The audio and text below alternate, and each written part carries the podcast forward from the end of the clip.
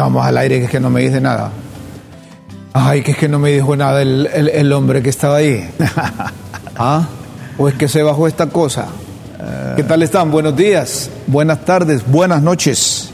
Bienvenidos a Críticas con Café hoy 4 de agosto de 2022. Les saludamos desde la capital de la República de Honduras, Tegucigalpa y Comayagüela. La bienvenida para Guillermo Jiménez Mayén. Mano, este es un día maravilloso, Rómulo. Un día de gozo. ¿Sabes por qué? ¿sí? Porque el hecho de poder dejarse acariciar por la naturaleza misma y encontrarse con seres amados ya es una maravilla. El abrir los ojos es una maravilla. Es respirar. Gracias amigos de respirar. nuevo, como dice mi hermano aquí, Rómulo, por permitirnos estar con ustedes. Mira, mira, Rómulo, nos ve tanta gente. Hoy me encontré con un ingeniero, me dice, les veo todos los días. Te felicito, adelante. Me llamaron de Estados Unidos, les seguimos viendo. Ahora, me llamaron de San Marcos de Ocotepeque, el alcalde Rómulo, Gerardo Martínez, que lo saludamos. Gerardo, Eh, y no- me encontré ayer con un amigo en común, Rómulo, y su esposa, Nehemías Martínez. Era eh, Nehemías Nehemías Martínez. Sí, Nehemías el, tiene- el que estuvimos hablando ayer. Sí. ¿Sí? Mira. Es completo. Es completo. y- Andaba bien. Bien. Mira, mira, mira. Tarde o temprano va a salir la versión de Nehemías. Es otra cosa. ¿Y por qué no, no, no, no la No, no, cuenta a nosotros? en su no, él, él- él- ¿Ah? él va a venir aquí. ¿Sí? ¿Va a venir? Sí, él va a venir. Dijo que iba a venir al programa. Él, él- él va a venir al programa. A decir la verdad. En su, a decir la verdad. En su momento. Pero- porque está haciendo trabajos. Pero va a traer el alcoholímetro, ¿no? Es que no, no, no fue así. No fue así. No. Mira, a propósito, Nehemías ha quedado con un problema de articulación después que tuvo un derrame. Entonces, ahí le hicieron toda una trama que no estoy autorizado para Se, decirle. se la montaron. Se la montaron. Se la pusieron. Se la pusieron. Bueno, pero vamos a esperar que vengan envías. Sí. Eh, Saludos, com- Nehemías, hermano. Te, te- te Comenzamos- mucho y queremos mucho. Comenzamos el programa con tu- tres tweets que ha enviado el señor que dirige el Congreso, don Luis Redondo. A mí no me gusta decirle presidente porque en este programa, desde que comenzamos, consideramos que debía legalizarse esas cosas porque en un momento dado, ¿se acuerdan? Tuvimos dos juntas directivas. Y no se puede tener una junta direc- directiva sin contar con la mayoría simple de los votos. Es decir, no lograron 65 votos. Hicieron la patarata y incorporaron a la gente que, que se encontraba en las afueras, lo que ellos eh, llaman pueblo cuando les conviene. Los metieron y dijeron que estaban legitimados por el pueblo. Y, te pregunto, tú que, que has cubierto, dado cobertura periodística por muchos años, Rómulo, tiene una experiencia acumulada.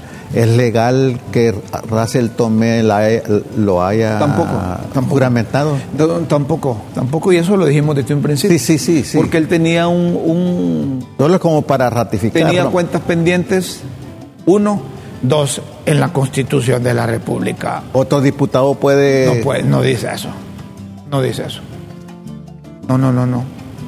Dice que el secretario de gobernación, eh, que es el último en abandonar el barco de la administración anterior, es el que carga con esa responsabilidad de juramentar Entonces, por eso a la Redondo, Junta Directiva Provisional. por eso Y después Redondo, la Junta Directiva Provisional elige la Junta Directiva en propiedad. por eso Redondo no juramentó a doña Xiomara. Porque no la juramentó. No, no Sí, recordamos eso porque una jueza, sí, correcto. ¿Verdad? Pero vamos al primer tuit de Luis Redondo. En público se plantan en contra de lo que hacemos. Cuando no hacemos lo que hacían las estructuras criminales que estaban acostumbradas a imponer. Pero en privado me buscan para acuerdos. Hasta me han pedido ponga en la corte a sus esbirros. Son falsos y cínicos. El segundo tuit de don Luis Redondo.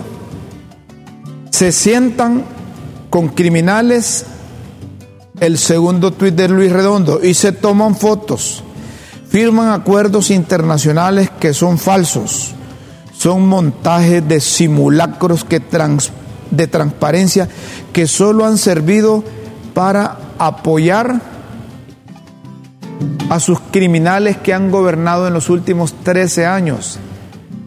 Retienen acusaciones y, denuncias. Denuncias. En el último tuit del señor Redondo, diputado del Partido Salvador de Honduras por el departamento de Cortés, dice, denuncias contra criminales que son sus amigos, clasifican que sale público y que no les conviene. Son enemigos del pueblo que han encontrado la forma de financiar sus mentiras y montajes perversos. Lo bueno que todo tiene su tiempo y no hay nada oculto. El último tuit... Tomen nota. De, Luis eh, Redondo. ¿Cómo? Y, y termina. Tomen nota. Tomen nota. Bueno, para empezar, don Luis Redondo debería decir a quién se refiere. Porque eh, eh, hacer públicas estas cosas, decir que en privado le, piden una cosa y en público hacen otra, eso no es nuevo. El expresidente Juan Orlando Hernández, que está por narcotráfico allá en la corte del Distrito Sur de Nueva York, usaba esa frase también. Decía, no me pidan en público lo que me piden en privado. Y si me viene a la mente lo que decía también el, el, el expresidente del Congreso, don Mauricio Liberrera, una vez le dijo a uno de, a uno de Libre, mire, lo que usted me está pidiendo en público, Mel ya me lo pidió en privado. Lo quebró. lo, reventó. Oye, oye, bien lo que le dijo Mauricio Liberrera. Óigame, usted de libre, le dice, eso que me está pidiendo en público usted, ya Mel me lo pidió en privado. Fíjate, a como paréntesis, pero un comentario oportuno me parece. Yo, yo tuve, cuando estudiaba en la secundaria, ya tiempo, Rómulo. Sí me dijo un mentor, mire Guillermo, esfércese, trate todo lo posible en su vida de ser consecuente en público de lo que usted es en privado. No vaya a decir algo en público que no, en privado que no lo vaya a sostener en público. Sí. Pero los, pero los políticos son distintos. Pero, pero qué desafío. Los políticos tienen uno, dos, tres, y si te descuidas hasta, cuatro, que hasta cuatro discursos. Eso me ha marcado esto que estoy diciendo de Rómulo. Eh, ¿Acaso lo... En privado tengo que manejarlo en eh, público. ¿Qué tal que Rómulo se diera cuenta? ¿Lo podría yo sostener? Mira, es un, llamado ético maravilloso, ¿no? Pero miren ustedes lo que le piden los diputados del Partido Nacional y del Libre. No, del Partido Nacional y del Partido Liberal a Luis Redondo.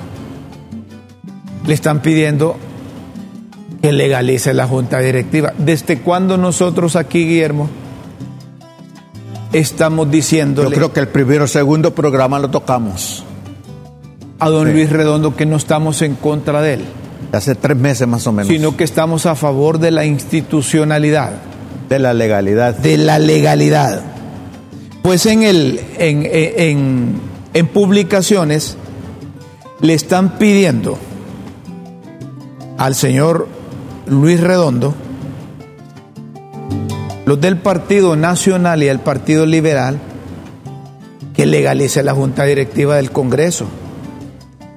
Las dos bancadas del Partido Liberal y del Partido Nacional le está diciendo que cuentan con los votos para legalizar a Luis Redondo. ¿Qué es lo que estamos nosotros proponiendo? Ahí puede poner, si quiere, Ana Laura, Ahí puede poner esa publicación donde le piden legalizar la junta directiva del Congreso, las dos bancadas. Y lo ha hecho el presidente del Partido Liberal, Yanni Rosenthal, ¿verdad? Y también lo ha hecho en representación del Partido Nacional, Erasmo Portillo, que es un diputado nuevo. ¿Qué es lo que tratamos de esto? Bueno, no, no, me, no me puso ahí, ¿verdad, Ana Laura? La publicación esa de que el Partido Liberal pide legalizar Junta Directiva y el Partido Nacional. Bueno, estos, dos partidos le están pidiendo para que legalice, y lo hemos dicho nosotros, y reiteramos que no estamos en contra de Luis, de Luis Redondo. Yo ni lo conozco, yo nunca lo he tratado. Tal vez por teléfono, cuando trabajaba en otro medio, le hice un par de entrevistas. Yo la única vez que lo vi a Luis Fue en las marchas de las antorchas que yo participé. Ahí andaba. Ahí andaba. Bueno, pero entonces lo que buscamos es fortalecer el Congreso para que las cosas que diga, ahí está la comunicación, la otra, la comunicación de, del partido, Partido Nacional y Partido Liberal. Ahí está, eso. Ahí están pidiendo que legalice la Junta Directiva. Muy bien, Ana Laura. Eh, Gracias, Ana están Laura. pidiendo, están pidiendo porque evitar, para evitar lo que pueda suceder en, el- eh, posteriormente, Guillermo. y- Mira, y es que, y es que eso le va a autorizar moralmente a, a Luis toda su gestión. Todas sus cosas. De, de lo contrario, siempre, va- se, siempre se le va a estar haciendo esos apuntes. Porque, porque realmente yo como ciudadano, ciudadano, yo no soy ni nacional ni, liber- ni, ni de- ni liberal, soy un ciudadano el procedimiento no es correcto, no fue correcto, pues. Entonces, un sabio rectifica y es su oportunidad de No reivindicarse. No se embreca, no se encapricha, no, No, no. dice esta mula es mía. y esta, aquí me criti- voy". y esta, esta observación crítica que estamos haciendo, espero que los, los, los del libre no nos digan, ay, que ustedes son cachurecos. O que ustedes Son liberales, liberales. o no, que no. son del PAC, No, no. o que no, son del Partido no, Sencillamente es un hecho que es, es- es un momento oportuno, Rómulo. Lo que de buscamos- rectificarlo. lo que Porque, buscamos perdón, es solo termino el pensamiento. Porque si no se rectifica esto, es- es- esta, como decía mi abuelita, esta pandura van a hacer un procedimiento pando en consecuencia con la Corte Suprema de Justicia. A menos de que Luis Redondo quiera cambiar de apellido. ¿Ah? Cuadrado, ¿o qué? De Redondo a, a Pando. Puede ser. Vamos a otro tema, pero este sí es buena, buena, buena noticia, mira. En el aeropuerto internacional de Palmerola ya instalaron modernas máquinas check-in express para viajeros actualizando tecnología. 18 estaciones electrónicas fueron habilitadas ya en diferentes puntos del área de llegadas de nueva terminal aérea. Ahí hay un, hay un vídeo ahí, Ana Laura. Con la instalación de esas modernas máquinas de check-in express se ofrece a los pasajeros posibilidad de realizar su proceso de chequeo por sí mismo y así, si así lo desean, y así facilitar sus trámites de salida en vista que, este, que está al alcance de todo. Un total de 18 máquinas. Con esta tecnología se agilizan los procesos para los viajeros al tener la opción de realizar su chequeo en las máquinas de check-in press. Seguimos innovando y trabajando, dice, eh, eh, dice Palmerola, eh, estoy hasta el nivel de los mejores aeropuertos del Mira, mundo. mira qué maravilla, ¿no? Estas cosas son las cosas positivas, Guillermo. Qué, qué bonito. ¿Verdad? Qué- Vos ya metes tu pasaporte, ahí verificás si está bueno o no, si ya pagaste el pasaje y después solo pasás la Mira, última. mira, etapa. nosotros como seres, ser- porque ahí nos dicen, eh, los seres digitales, a nosotros nos dicen seres allegados. Así te dije. Así es. Pero no te dejes porque yo te veo que sos No, experto. no, no, no, no, no, no, pero, pero, pero, pero hay que aceptar que somos de otra generación, No, hombre, pero lo- maravillosa a la vez. Somos y hacemos el esfuerzo, ¿verdad? No, pero, hombre. pero esto es una maravilla. Nosotros tenemos ventaja con relación a los milenios. No estás viendo que nosotros venimos del siglo pasado, bueno, estuvimos en la transición, aprendimos lo práctico, Pero- aprendimos lo digital y entonces estamos yo, metidos no, en yo, estoy contento de, de mi generación, pero a la vez eh, estoy maravillado de esta generación. y de lo que aprendes Sí, días. y- es que mira, ¿Ah? le enseñan a uno estos hipotes, es una maravilla. Son maravillosos. Por eso eh, hay un principio filosófico, ¿verdad? Que tú empiezas a filosofar cuando eres capaz de asombrarte.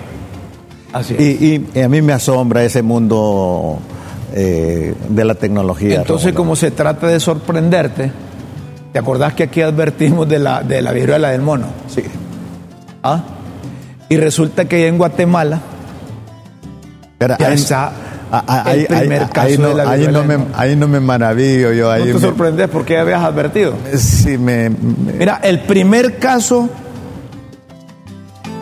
de la viruela del mono se, se ha confirmado en Guatemala. ¿Y sabes lo que asocio yo? Ahí está. Lo que asocio yo es que nuestros hondureños, por X o Y razón, por diferentes razones o motivos, se van en esa aventura, en esa travesía con destino a los Estados Unidos. Y no vamos a tardar que esta gente no podrá llegar hasta la frontera de los Estados Unidos y va a regresar al país y ya va a regresar contagiada. ¿Y sabes cuál es el, problema? Eh, Ana Laura, yo no tengo, no tengo aquí el retorno en el apuntador. A ver, no tengo retorno aquí. Yo no escucho nada. A ver si, si, ahí me dicen algo. Esto, esto de la viruela es eh, eh, una amenaza. Pues el gobierno de Guatemala gobierno de Guatemala ha dado a conocer oficialmente del primer caso de la viruela del mono.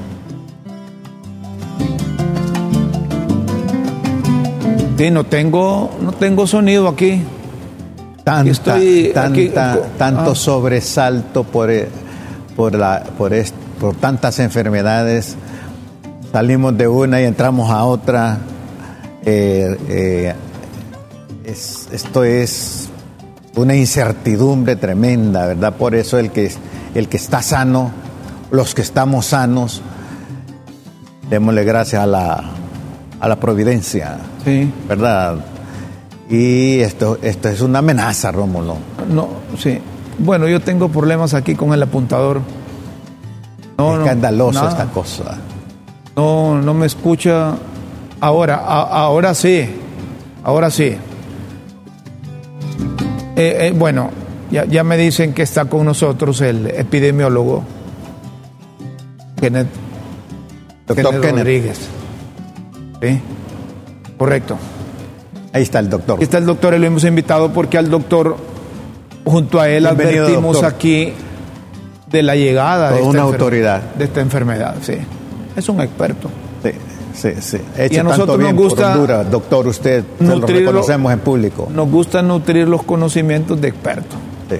Doctor Kenneth, no, no, vamos a tardar en tener casos ya aquí, ¿verdad? Porque estamos cerca. Y, eso que, yo adelantaba que me preocupa de, de nuestros hondureños que se van en esa travesía con destino a los Estados Unidos, que pasan por Guatemala y Guatemala ya oficialmente hay casos de, la viruela del mono en cualquier momento. Puede retornar un compatriota y, como decimos popularmente, pegado.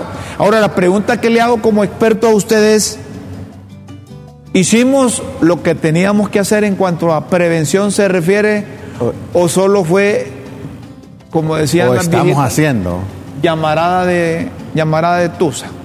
Doctor, gracias por aceptar de nuevo esta comunicación. Sí, doctor, de nuevo nos honra con su presencia y aporte. Buenos días.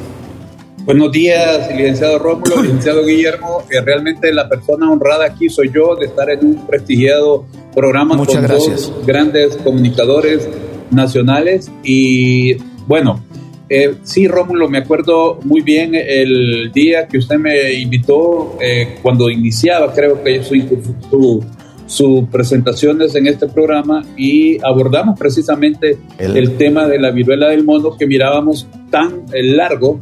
Eh, sin embargo, ya prácticamente esta es una situación epidémica. Todavía no se puede eh, llamar una pandemia, sino que epidémica ya que se encuentra en más de 75 países y ha causado un brote epidémico, valga la redundancia, que ha dejado más de 18 mil personas infectadas hasta el momento y aproximadamente 5 personas fallecidas. Eh, yo considero, y como lo dijimos en aquel programa, más temprano que tarde vamos a tener la presencia de la, eh, la viruela del mundo en nuestro país y máxime ahora que países como vecinos como Guatemala, como Costa Rica y Panamá eh, ya han reportado sus primeros casos y esto precisamente se concatena con lo que usted, eh, la nota anterior, donde usted hablaba sobre la modernización de Palmerola con sus máquinas de check-in express y, definitivamente eh, nuestro país mantiene una política de fronteras abiertas que nos hace muy vulnerables precisamente a que cualquier persona pueda llegar a nuestro país infectada, aparentemente sin síntomas, aparentemente sano, sin embargo puede traer ya en su organismo el virus y lo está incubando y que ya una vez dentro de nuestro país pueda desarrollarse la enfermedad. Aquí eh, quiero hacer una mención de lo que decía el licenciado Guillermo en relación a los millennials y en relación a, nuestra a nuestra a, personas allegadas a la tecnología. También hay que recordar que las personas que eh, nacimos el siglo pasado, allá por la década de los 50, los 60 y parte de los 70, eh, prácticamente tenemos una, una inmunidad precisamente porque en aquel momento o en aquellos años el programa ampliado de inmunización dependiente siempre de la Secretaría de Estado en el despacho de salud eh, aplicaba la vacuna contra la viruela humana.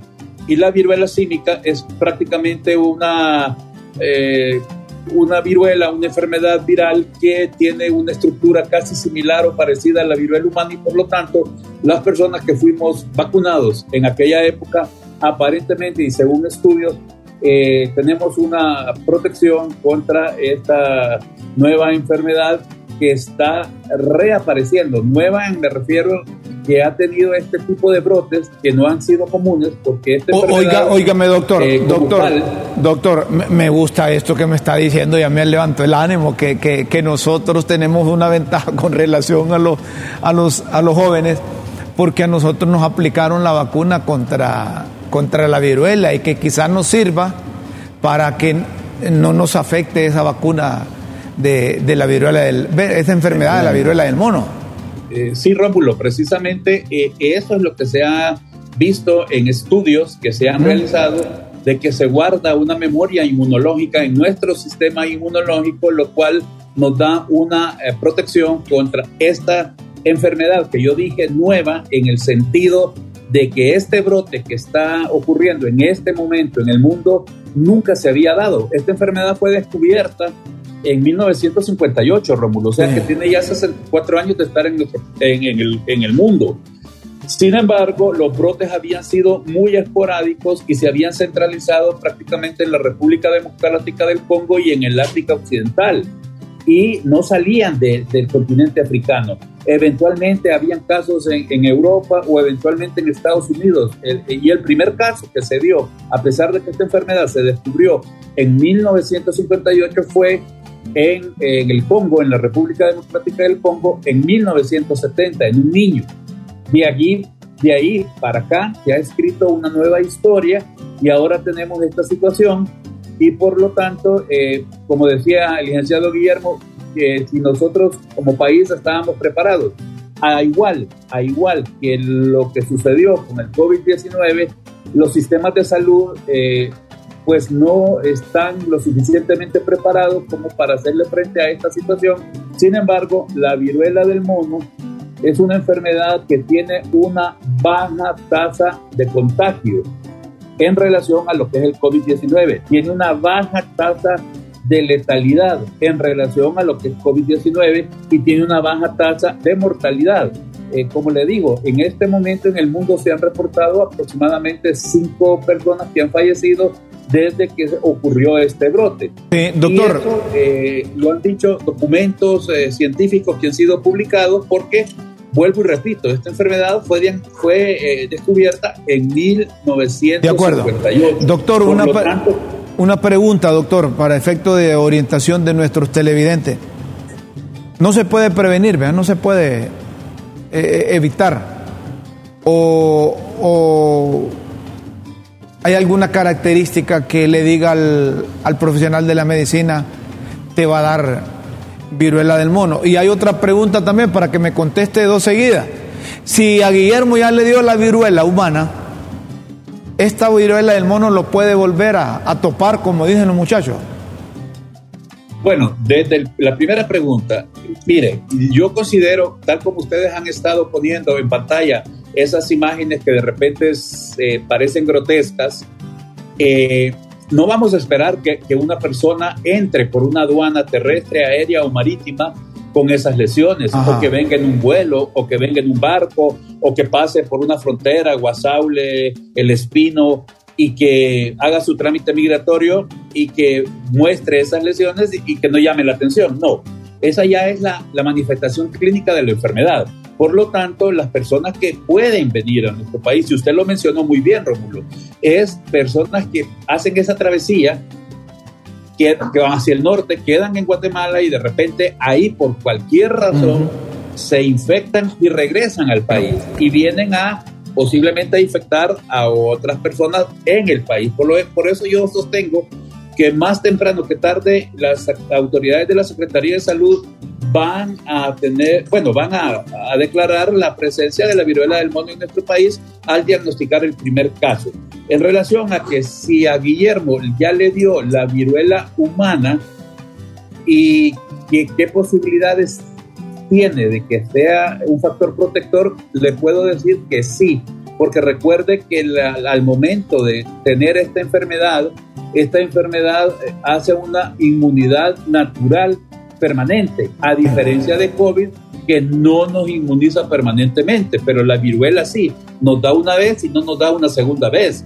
Entonces, eso es muy importante también recordarle al público hondureño y especialmente a los milenios que esta enfermedad, la viruela humana, fue erradicada en el año de 1980 fue declarada oficialmente erradicada del planeta Tierra. Muy bien. Por eso en nuestro país, según eh, algunos datos, porque no hay una evidencia escrita, no hay una evidencia documental escrita, eh, las últimas vacunas que se aplicaron pudieron haberse aplicado en el año de 1974 pero eh, según un dato que yo tengo más reciente, una información, una autoridad de la Secretaría de Salud hizo referencia a que no había nada escrito, pero que las últimas vacunas se aplicaron en el año de 1978. Entonces ahí hay un lapso más o menos de cuatro años eh, que habría que, que, tener eh, ese cuidado o tratar de corroborar. Sin embargo,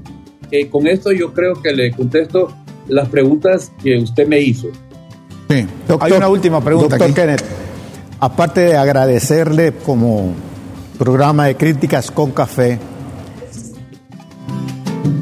¿qué, esfuerzos van a redoblar ustedes para eh, disminuir el impacto de la viruela del mono entre la población hondureña?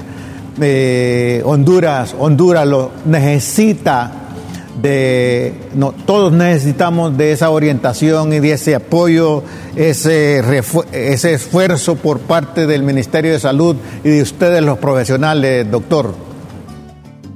Bueno, muchas gracias, licenciado Guillermo. De hecho, eh, yo soy un, profesional independiente, no trabajo eh, con la Secretaría de Estado en el despacho pero, de salud. Pero, pero, usted es un profesional destacado que esa autoridad se le escucha y y puede, y, puede incidir, doctor.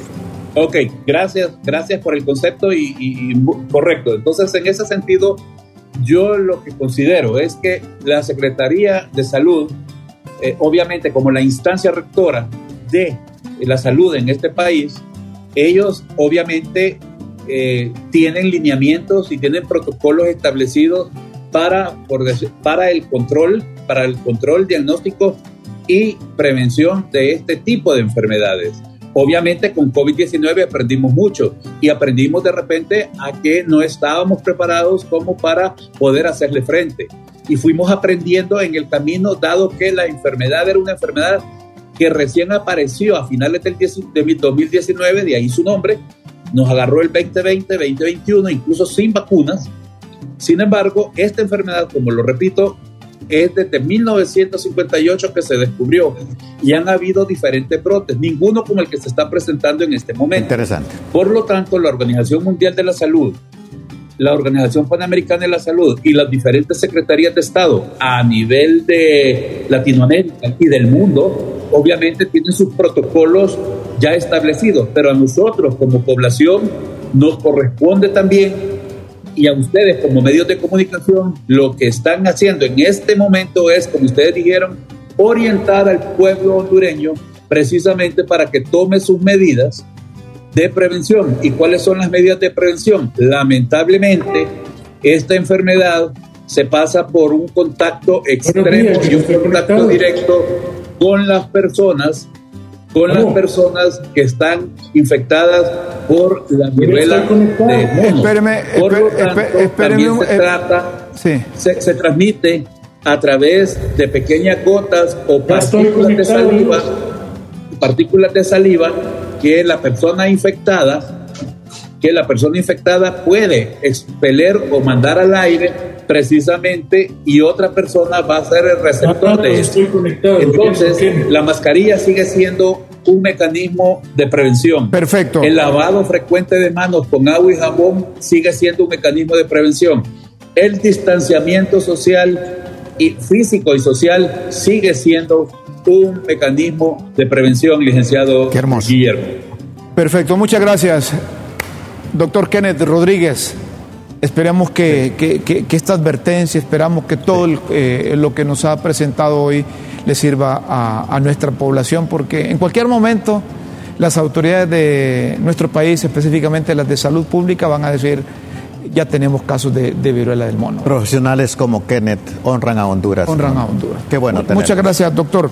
Qué bueno tener. Eh, vamos a otro tema.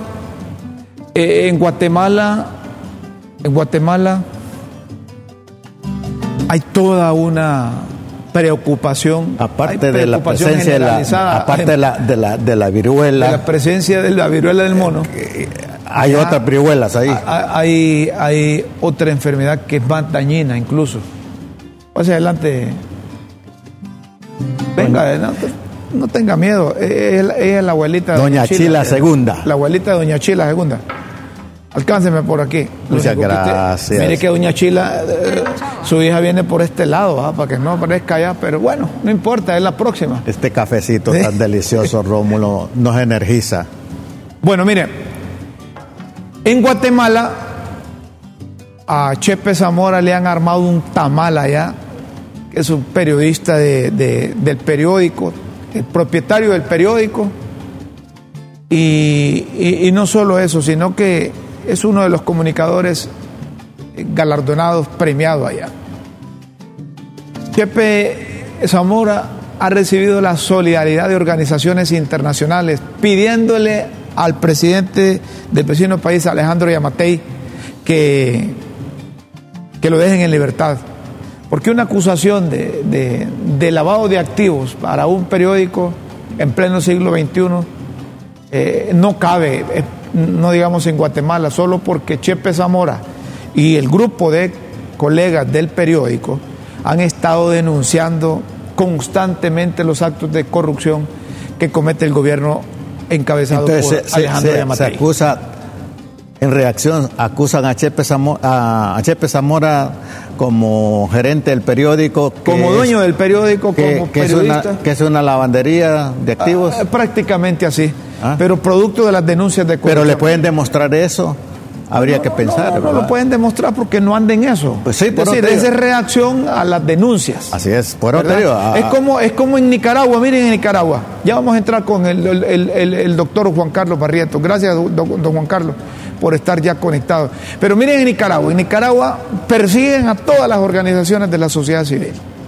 Persiguen a todos los de la oposición meten preso a los candidatos que le pueden hacer sombra al, partido de gobierno. Y no solo eso, se meten con monjas, con curas. Pero escuchen ustedes la justificación de la vicepresidenta de Nicaragua, de doña Rosario Murillo, la justificación que presenta el gobierno de la República del por qué sigue o persigue a, los sacerdotes y curas del el vecino país. Le escuchamos aquí. Inés. En el tramo 3, cerca de San Bernardo, municipio de Copomá, en Yucatán, continúa la colocación. No, no entró ahí puntualmente doña, doña Rosario, para que escucharan ustedes cuál es la versión oficial del gobierno de la República de Nicaragua del por qué persigue a los curas y sacerdotes que le cierran las iglesias, que, les meten la policía, los, los meten presos, los sacan y una violación de derechos humanos pero me preocupa, me preocupa que organizaciones homólogas de derechos humanos, organizaciones homólogas a las de Nicaragua, se han quedado calladas. Esto es lo que decía Rosario. Le escuchamos. Criminal lleno de pecado. Dando misa a un criminal lleno de pecados. ¿Cómo puede estar ahí todavía? ¿Cómo puede entenderse? Y el otro, que sonaba las campanas para que saliera la gente a morir, el señor que está en Miami.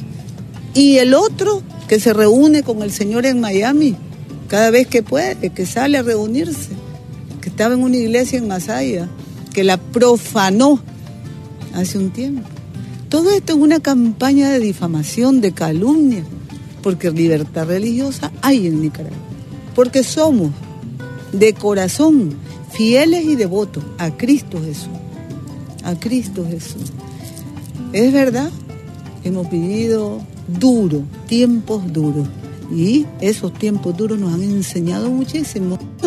Bueno, es la justificación que los sacerdotes en Nicaragua se reúnen con gente allá que quiere desestabilizar. Pero, pero también dice que es fiel a Cristo. Que es fiel a Cristo. También. Sí. ¿Verdad? Eh, los nicaragüenses son devotos de la Purísima, de la Virgen de Concepción de María. ¿Quién causa tanta alegría? Dicen allá la concepción de María. Vamos a otro tema, señoras y señores. Al principio del programa les presentamos eh, las comunicaciones oficiales de, de, don Luis Redondo, quien dirige el Congreso Nacional. Eh, don Luis Redondo ha dicho públicamente que, hay que ver cómo esa, esa junta nominadora se incorporan otros elementos para que haya más transparencia y, y pareciese que hay una intención hay una intención, pareciese, que, de no valorar, de no reconocer, de no, como dicen los muchachos, regarle maíz a la Junta nominadora. Y que en un momento dado sea el Congreso el que tome la determinación. Es decir, eso no legal, eso no constitucional. De entrada le pregunto al experto en Derecho Constitucional, don Juan Carlos Barrientos, esa junta nominadora. Y debe pasar por ahí la selección de los 45 candidatos a ser magistrados de la Corte Suprema de Justicia? ¿O estamos ante la posibilidad que el Congreso no tome en cuenta a esa Junta Nominadora y que ellos solo se pongan de acuerdo y nombrar la Corte Suprema de Justicia? Bienvenido a Críticas con Café. Doctor, gracias por acompañarnos. Bienvenidos. Buenos días. Siéntase bien. Gracias, muy amable. Un saludo muy cordial para Rómulo, y para Guillermo, que Dios me los bendiga siempre. Igualmente. Eh, fíjese que yo quiero hacer primero una, una observación muy importante y es la siguiente. Eh, aunque esa institución de la Junta Nominadora no tenga un origen que pudiéramos considerar eminentemente constitucional, el tema es que está dentro de la Constitución. Y aunque no nos parezca, no nos guste, aunque eh, a mi criterio sea una institución fallida, eh, desde el momento que esté en la Constitución, eso es constitucional. Correcto. Y eh, repito, es lo que tenemos. es el insumo que la Constitución actualmente da para elegir a, los magistrados, para seleccionarlos. Ahora, si analizamos propiamente la Junta Nominadora, eh, yo tengo una posición y es la siguiente. El constituyente de 1982 que redactó la constitución actual eh, en ningún momento habló de una junta nominadora, sino que era una facultad que se le otorgaba al Congreso Nacional. Luego, en 1998, eh, estando de presidente el difunto profesor Rafael Pineda Ponce, reformaron la constitución para agregar el tema de la junta nominadora. Interesante. Y a mí me parece que ese parto es totalmente inconstitucional porque las atribuciones del Congreso Nacional son indelegables, según lo establece el artículo 206 de la Constitución. Por lo tanto, no se podía delegar en una junta una atribución que el constituyente originalmente le había dado al Congreso Nacional. Entonces, ah, ¿Qué debió de haberse hecho? No ahorita, porque ahorita ya no es tiempo. Debió en su momento de haberse presentado un recurso de inconstitucionalidad. para que la sala de lo constitucional determinara si efectivamente era inconstitucional la Junta Nominadora o algún diputado ahí en el Congreso Nacional debió de haber presentado una iniciativa de ley para reformar la Constitución derogando el artículo ese.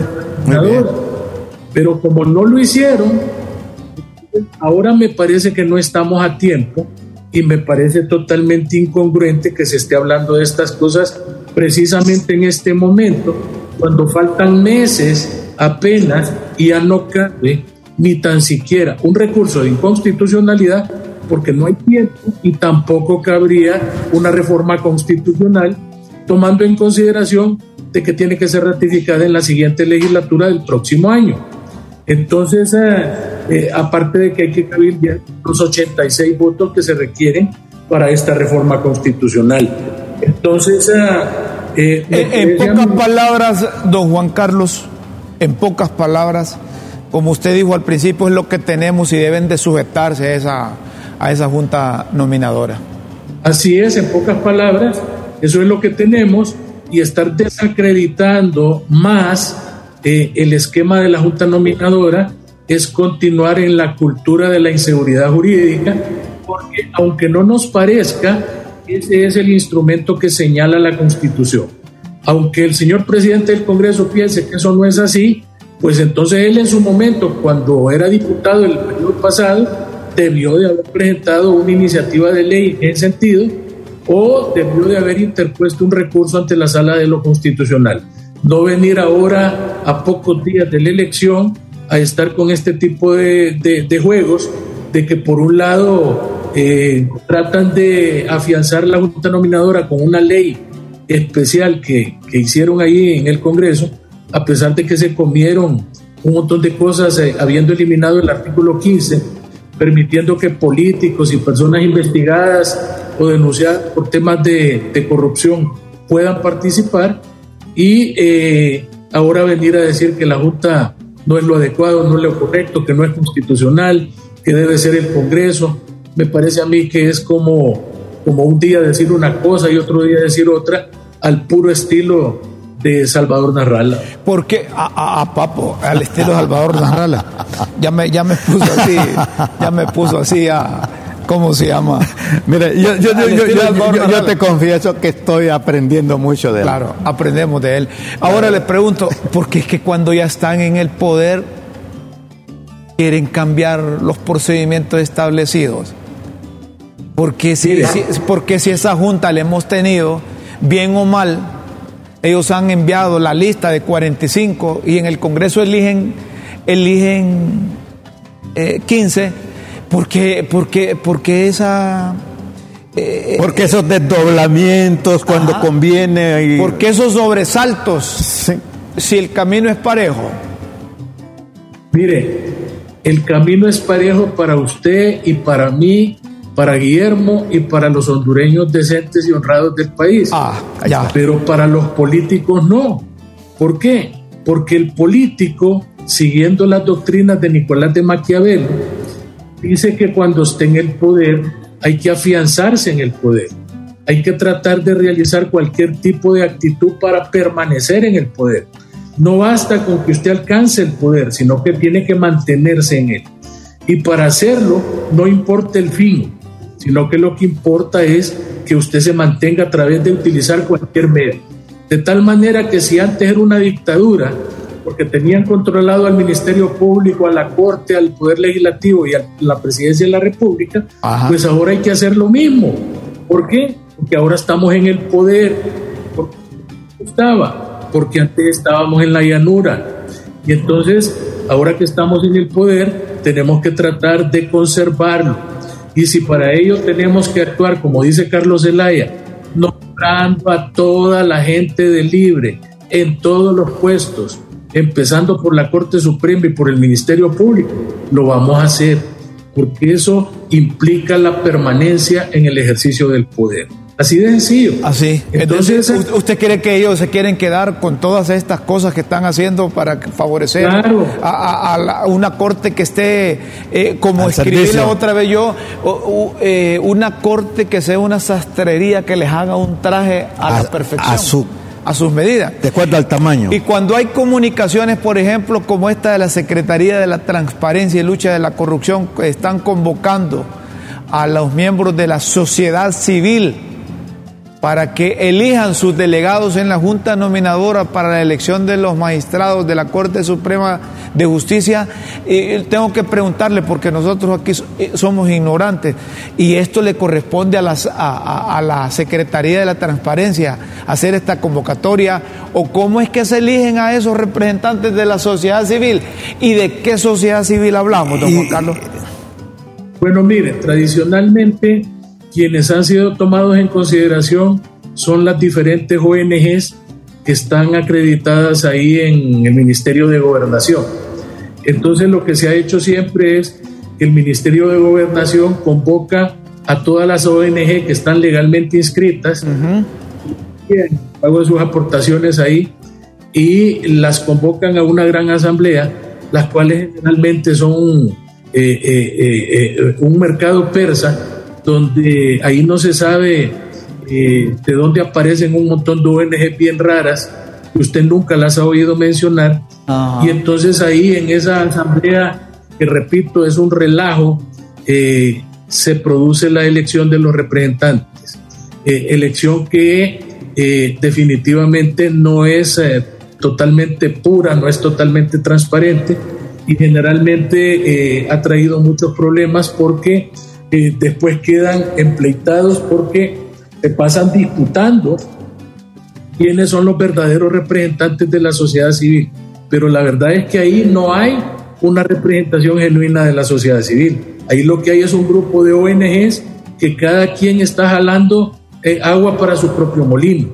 Y generalmente el gobierno influye en la elección tratando de que queden ahí eh, personas que tengan algún grado de eh, eh, permeabilización para efectos de que pueda manipularse su voto en el seno de la Junta Nominadora. Y tengo que preguntar, en, la última, en la última Junta Nominadora, el que nombraron de representante, después apareció que lo pusieron en la Junta Depuradora de la Policía eh, eh, un pastor, que no, pastor Germán, no sé qué, lo pusieron ahí en la nota nominadora y, y, después al otro lo pusieron en el Tribunal de Cuentas y, y al otro lo pusieron en otro lado. Entonces, mire, eh, yo, yo quisiera que usted no solo se enfoque Debería, disculpe Juan Carlos, agarrando esto, debería de haber una prohibición en la ley que todos esos miembros de la comisión nominadora. Es, que yo, yo también como ciudadano, no sé si usted abogado y tú, te sientes representado. Yo me siento invadido de mis derechos como ciudadano. ¿Quién los ha nombrado? ¿Quién los ha... Eh, eh, ellos no me representan a mí. Yo, lo que creo, don Juan Carlos... Me parece un abuso. Yo lo que creo, don Juan Carlos, que debe haber también una legislación o en la ley establecer de la Junta Nominadora que ningún miembro de la Junta Nominadora por determinado tiempo puede aspirar a un cargo en la administración pública o en la Corte Suprema de Justicia o en los órganos jurisdiccionales si estuvo eligiendo los miembros de la Corte Suprema de Justicia. Así es, y recuerde, y recuerde que también hay junta nominadora para el tema de, elegir al fiscal general, porque ah, para eso también hay junta nominadora. Entonces, eh, mire, yo le voy a decir una cosa. Eh, aquí debería de desaparecer esa junta nominadora deberíamos de ser más creativos en cuanto a un procedimiento que 100% de acuerdo. 100% de acuerdo, maestro. Fíjense que en Estados Unidos el procedimiento es que el presidente nomina al, magistrado y, el, magistrado después pasa al Senado y en el Senado lo ratifica. Ahí le hacen un montón de eh, consultas, exámenes eh, le hacen una serie de investigaciones sobre su vida personal, profesional, sobre su ética, su moral, sus costumbres, sus ejecutorias, etcétera, y eh, están de por vida. De tal manera de que hasta que ese señor se muere o se enferma, va a venir otro presidente. Claro. otro partido, que no necesariamente tiene que ser el que nominó al, al, primero, y va a proceder con el mismo nombramiento, de tal manera entonces que usted se todo ese zaperoco, todo ese arroz con pan, que se forma cada vez que van a elegir eh, magistrados de la Corte Suprema de Justicia. Una última, una última pregunta, perdón, que ya me están diciendo que solo tengo un minuto para despedirlo a usted. Una última pregunta, y aquí es la pregunta eh, de, de cajón y del millón. Y con esa junta directiva del Congreso, elegir una Corte Suprema de Justicia, no se pone el poder legislativo a que cualquier ciudadano o alguien que conozca de derecho presente un recurso de inconstitucionalidad porque quien eligió o quien dirigió el debate en el Congreso para elegir la nueva Corte Suprema de Justicia no reúne, no reunió, no reúne los requisitos para estar en la junta directiva. Perfectamente. Mire, esa junta directiva es ilegal. Es ilegal y esa junta directiva haciendo este tipo de convocatorias transmite la ilegalidad a los que puedan ser electos en esa corte. Coincido con usted plenamente. Están poniendo en precario el Estado de Derecho. Muchas gracias, don Juan Carlos. Gracias a usted. Gracias por, por afirmarnos, porque somos ignorantes en esto, pero por, conscientes de nuestra ignorancia acudimos a los sabios. Don Juan Carlos Barrientos. Muchas gracias, maestro. Muchas gracias. Un hombre que conoce estas cosas. Eh, eh, es que este... Eh, me gustó esa última parte que dice, con la ilegalidad de la Junta Directiva está transmitiendo la ilegalidad. Claro. Regulen eso, hombre. Siéntense, hagan un documento y como así hacen en política lo deshacen también. Se vuelve un círculo vicioso, más que virtuoso, vicioso. ¿verdad? Don Ángel Garayana Pérez, él es obispo de la diócesis de Cortés Estamos en el mes de, la familia, mes del matrimonio. Es una buena oportunidad para recordar que la familia en sí no es problema, sino oportunidad. No es carga, sino don. No es desgracia, sino gracia. No es ruptura, sino unión. No es desamor sino amor. La familia es evangelio. Esa es una buena noticia. Y qué bueno compartir con e, e, esto, este escrito. Estas reflexiones. Esta reflexión, esta comunicación vía Twitter. De quien hasta hace poco era presidente de la conferencia episcopal. Un hombre, un hombre muy lúcido, muy digno, muy comprometido con la verdad muy comprometido, con la justicia muy comprometido con la y con Honduras. Eh, no, nos gusta este tipo de, reflexiones porque eh, de una u otra forma orienta. Como queremos orientar también a los, a los conductores. Miren, esos de, seguridad vial andan yuca, como dicen los muchachos. La policía Nacional a través de la Dirección Nacional de Viabilidad y Transporte está realizando operativos de revisión para evitar que vehículos porten placas pandas o placas con implementos decorativos como protectores reflectivos, pegatinas de vinil, luces LED, otros que dificulten la lectura e identificación de las placas. Muy bien. ¿Verdad? Muy bien. Esto lo, lo porque es que hay muchos Muy bien. que no han ido a reclamar las placas y entonces ahora los están topando. Muy bien. y les estamos advirtiendo porque pueden ir y si tienen, si tienen la placa o no la han reclamado, busquen hacerlo. Y otra cosa, Romulo, también tiene que haber un, orden en eh, el manejo de esas mototaxis, hombre. Es horrible, andan un montón de cipotes que no andan licencia y vos tenés que manejar a la defensiva porque te salen de un solo, se te meten por todos lados. Me parece que, hay, que es necesario ordenar eso. Una vez un colega periodista estadounidense me dijo, yo, yo, yo poder manejar en tu país, yo poder manejar en todo lado. Sí, que si puede manejar en Honduras, puede manejar en otro lugar. May tener razón, le digo yo, ¿quién maneja ahí en Honduras? ¿verdad? Pero no, no fuiste a Comayabuela, le digo yo. Que manejar en Comayabuela eso es pasar la, la, la prueba que no te, hace. Tenés que estar sobre la jugada porque si no, bueno, Razones mías es, es, es otra cosa. Le invadieron su, su carril. No es así nomás. Aquí te invaden, tienes que manejar a la defensiva permanentemente. Y, y te, voy, te, voy, a encargar también que, que invites a Nemías, pues. En su momento. Yo, yo, yo, yo me comprometo que en su momento me lo vamos a traer. del doctor Mateo. Sí, pero Mateo es, es inalcanzable. el doctor Mateo le digo, oígame doctor, le digo yo, es cierto que, que, que nos hemos eh, eh, insultado, le digo usted y yo, pero no, fíjese que, que no tengo tiempo, yo tengo en la agenda ahí, dice. Ajá. ¿Verdad? Pero es bueno, lo que hace mal el doctor Mateos es si él está haciendo las cosas bien, independientemente que tenga un prejuicio contra alguien, debe permitirle que sea veedor. Si él no cree en la sociedad civil, en esa ASJ, y ellos quieren estar observando el proceso de compra, de licitación de los medicamentos, bueno, no hay licitación, sino que compra directa de medicamentos. Usted es un hombre honrado, doctor, usted es honesto, permita que lo vayan a observar quienes quieran ¿Y, y por qué ASJ tiene que estar en todo también? Hay, hay que preguntarse. Eh, pero es que son los, los que han levantado A- la a- bandera de a- representación ah, de la sociedad civil. ¿A qué interesa responder a ASJ? Hay que preguntarse. Yo lo pregunto. Bueno, pero te voy a decir una cosa. Si ellos son, oí bien lo que te voy a decir, si ellos son adversos al gobierno que está de turno, más bien mejor para ellos que tengan gente de la oposición No, no, no, no, no, y no solo eso. Es que mira, el gobierno pasado ellos ahí pierden autoridad.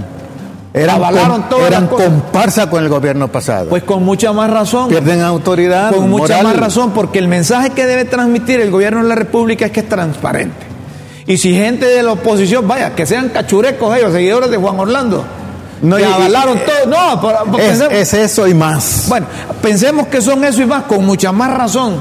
Si un funcionario de la presente administración no anda en cosas pandas, que les permita que los vayan a observar, hombre. Si aquí miran las ellos, son una, ellos son una sucursal de la embajada, vos. No, no, no te perdas. Y eso es que importa con mucho más razón, hombre. Y a cuenta de que tienen que Y estar no son los que aportan el dinero. ¿A- ¿El dinero a qué? Y no son los que contribuyen ¿A para formarlos. ¿A qué? A la sociedad civil, a Honduras, a la, a la policía, ¿Hay, a la Fuerza hay imagen, ¿Hay imagen y semejanza de quién? ¿Cómo así? ¿De qué intereses? Hombre, ellos tienen que velar por el dinero que prestan y que regalan, hombre. Ah, bueno, entonces aceptás que, que trabajan para la embajada. No, eh, vos sos el que lo estás ¿Verdad? diciendo, yo solo te estoy diciendo, si es así, yo, afirmo, que cubra- yo afirmo que es una sucursal de la embajada. Yo afirmo. Tampoco es así, hombre. Ah, ¿y por qué? Eh, eh, porque ellos son hondureños, hombre. Eh, de veras. Bueno, yo conozco a Carlitos Hernández que es hondureño, yo no sé, yo no sé si habla inglés incluso. Tenés el apuntador que te están diciendo ya rato que ya nos vamos, pero como vos no lo tenés, mañana me le ponen un apuntador nuevo a, a- a- Guillermo para que, para que eh, terminemos. Lo bueno de esto, Rómulo, es que nos complementamos en nuestras formas de ver la vida. Ay, que somos prietos los dos. Señoras y señores, tenemos que irnos. Allá nos dicen que el tiempo de críticas con café ha finalizado. Los invitamos para que mañana estén a las 9 de la mañana en LTV, sintonizando críticas con café. Lo puede hacer por, directamente por el televisor, lo puede en cualquier parte de Honduras y del mundo. www.ltv.hn. Gracias por tolerarnos, amigos, y acompañarnos. Con Dios siempre en Un vuestras pleno. mentes y en nuestros corazones. Feliz mañana, buenas tardes y buenas noches.